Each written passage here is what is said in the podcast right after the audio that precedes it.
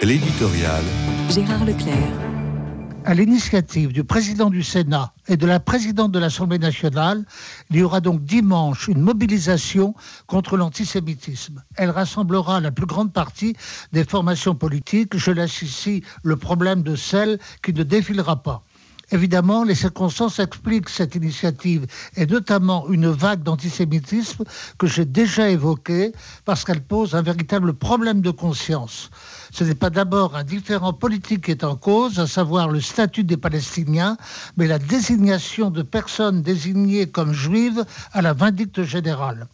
C'est explicitement pour cette raison que Gérard Larcher et Gaël Braun-Pinet appellent un rassemblement et de ce point de vue, comment ne pas les approuver?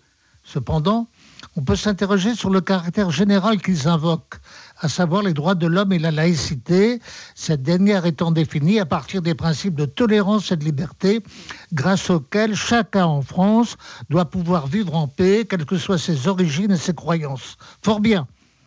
Mais dès lors que l'on a affaire à une origine et une croyance particulière qui est en question dans l'antisémitisme, il y a lieu de préciser pourquoi une vigilance singulière s'impose. Il y a d'abord toute l'histoire du peuple juif à travers le temps en quoi elle fut source de contradictions en dépit de ce qu'elle a de fondatrice pour notre civilisation.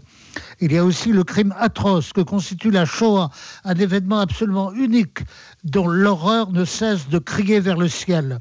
Ce qui ne signifie pas d'ailleurs que la Shoah se substitue à la Torah comme religion de rechange car il y a une vocation spécifique d'Israël, dont le regretté Alain Besançon disait qu'elle consiste à louer Dieu, à le bénir et à le faire connaître aux nations.